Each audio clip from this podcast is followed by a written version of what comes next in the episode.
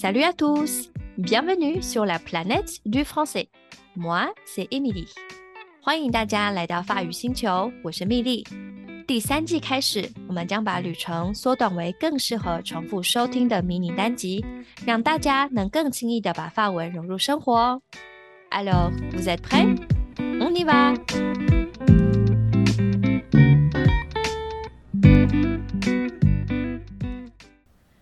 上一集跟大家分享了阅读和写作在备考的时候要注意的事情，这次就来谈谈听力和口说吧。在开始之前，先跟大家分享一个小故事，是蜜莉我的黑历史。我呢是辅大法文系的，在大三跟大四中间休学了一年，所以大四回到学校的时候，程度啊退步非常多，尤其是原本就不怎么好的听力。那时候有一堂历史文化课，是发籍老师授课，他是南发人，讲话速度非常快。他放了一个全发文的影片，没有字幕。影片结束的时候，他问大家影片的大意是什么，没有人回答。结果呢，他就叫了我的名字，问说：“Emily，de quoi parle cette video？” 然后因为我真的完全听不懂，只能在全班的面前说：“呃。” Rien compris，意思是我什么都没听懂。然后老师呢很惊讶，还睁大眼睛重复了一次 “rien”。所以各位啊，我学法文这一路呢，其实也是跌跌撞撞。上大学才开始学法文，也没有富裕的家庭让我能够出国交换。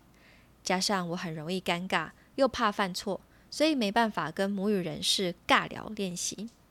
但现在呢，我是专业的法文老师，克服了，而且挂号一下，我的比利时硕班学贷终于上个月还完了，耶！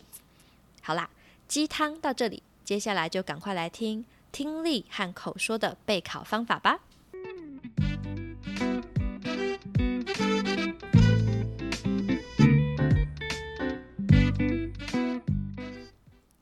首先是听力。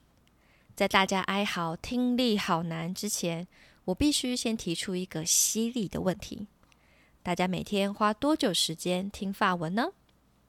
如果平均下来一天不到十分钟，为什么还期待自己能够听懂多少呢？当然，也不是听十一分钟就可以啦。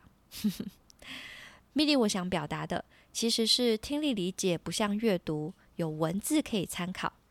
而且，毕竟法文的声音跟我们熟悉的中文、日文、韩文，或者英文、西班牙文、意大利文都不是那么相似，所以要是听的时间累积不够，当然法文听起来就会非常的生疏。我现在的法文老师跟我分享过，人的大脑每天会吸收非常多的资讯，大部分都是在我们没有意识的情况下，有意识去吸收的知识。大概只占两成吧，这就是为什么把法文广播、影视节目或是歌曲当做背景来听非常的重要。因为即使你没有专注在听，你的大脑也可能在你没有意识到的情况之下，把一些法文的词语呀或是句子等等吸收进去。而这样的语言输入，在经过多次的复写训练之后，你可能有一天就会发现，我好像越听越懂了。这真的不是什么魔术。我在准备 C N 的时候，每天至少听三个小时的法文，就这样持续至少半年以上。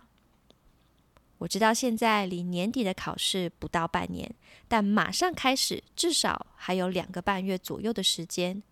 重点呢，就在要每天听，不能三天打鱼两天晒网。至于要听什么，请期待下周一的 Instagram 贴文。我会帮大家分类好各个程度的推荐频道哦。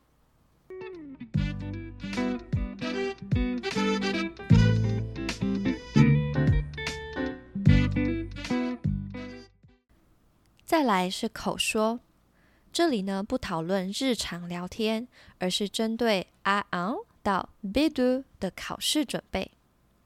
A N 到 B N 程度的口说考试呢，都有三个环节。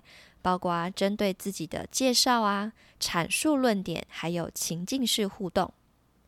其中 R 等级的考试范围固定，都是跟日常生活非常相关的主题。所以我建议呢，可以针对考试主题来编撰你自己的单字表。这样不仅能够复习，也能让你察觉比较不熟悉的领域，在考前可以多花点时间训练。那 B2 的口试只有两个部分：阐述论点，还有辩论。B 等级的范围就比较广，不像 A1、A2 可以分门别类去准备。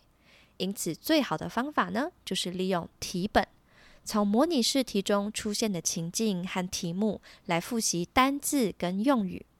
最好呢，也可以做成自己的单字库，事后要查找就非常方便哦。最后要提到，口说呢毕竟是真人互动模式，所以预算允许的话，建议找老师在考前做密集的口说练习，去熟悉考试的模式啊，抽题后写草稿的手感，还有说法文的流利度等等。至少一周练个三次，维持一个月或以上。就算再怎么忙，也要挤出一点时间练习，不然如果一周一次一小时，其实真的太少。发检考起来可是很贵的呀。Et voilà, on s'arrête là pour cet épisode。这集就到这里，谢谢大家的收听。如果你还有其他备考的问题，欢迎到 Instagram 私讯我，我会亲自回答。预祝大家准备顺利，考试通过哦！Je vous souhaite très bonne chance et à la prochaine